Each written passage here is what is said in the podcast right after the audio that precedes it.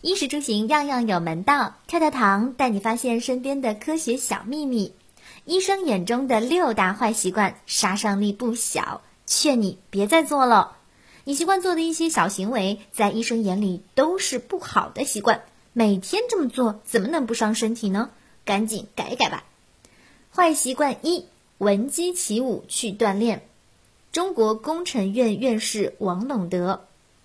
早晨可以说是空气里氧含量相对比较少，特别是在树林，因为啊，植物在夜里和人是一样的，是吸氧排二氧化碳，只有光合作用以后才排氧气。另外，清晨血粘度高，血压容易升高，在这个时间内，像中风、心梗都是发生率比较多的。早晨运动最好在太阳出来后。对于中老年的高血压患者，最佳的运动时间为十六点到十八点。坏习惯二：晨起如厕，用力过猛。北京武警总医院急救中心主任王立祥，不少中老年人大便不顺畅，用力排便时腹内压增大，血压容易上升，甚至呢较平时翻一番。这都会增加心脏负担，诱发心肌梗死。冠心病患者以及中老年人在如厕的时候，切忌用力过猛。大便不顺畅的时候，可以通过药物等方式辅助排便。坏习惯三：汽水果汁代替水。浙江省第一医院肾脏病中心副主任医师蒋华，他说：“我在门诊上问病人喜欢喝什么。”十有八九呢都会说平时喜欢喝汽水、果汁，我听着特别闹心。常喝饮料可不是一种健康的生活方式啊！要知道，大部分的饮料里含有大量的糖类、少量的防腐剂和其他的添加剂。多喝饮料呢会造成人体能量过剩。有人统计过了，一瓶零点五升的饮料所含的热量就相当于一到两个馒头或者是一小碗饭。最好的方式还是以喝白开水为主。坏习惯四：冷天也穿短裤。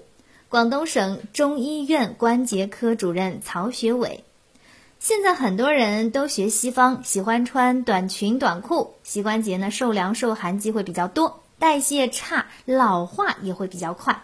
其实啊。欧美人膝关节的置换量非常大，每十万人就有二百到三百人要置换关节。我们中国人要是他们的二十分之一。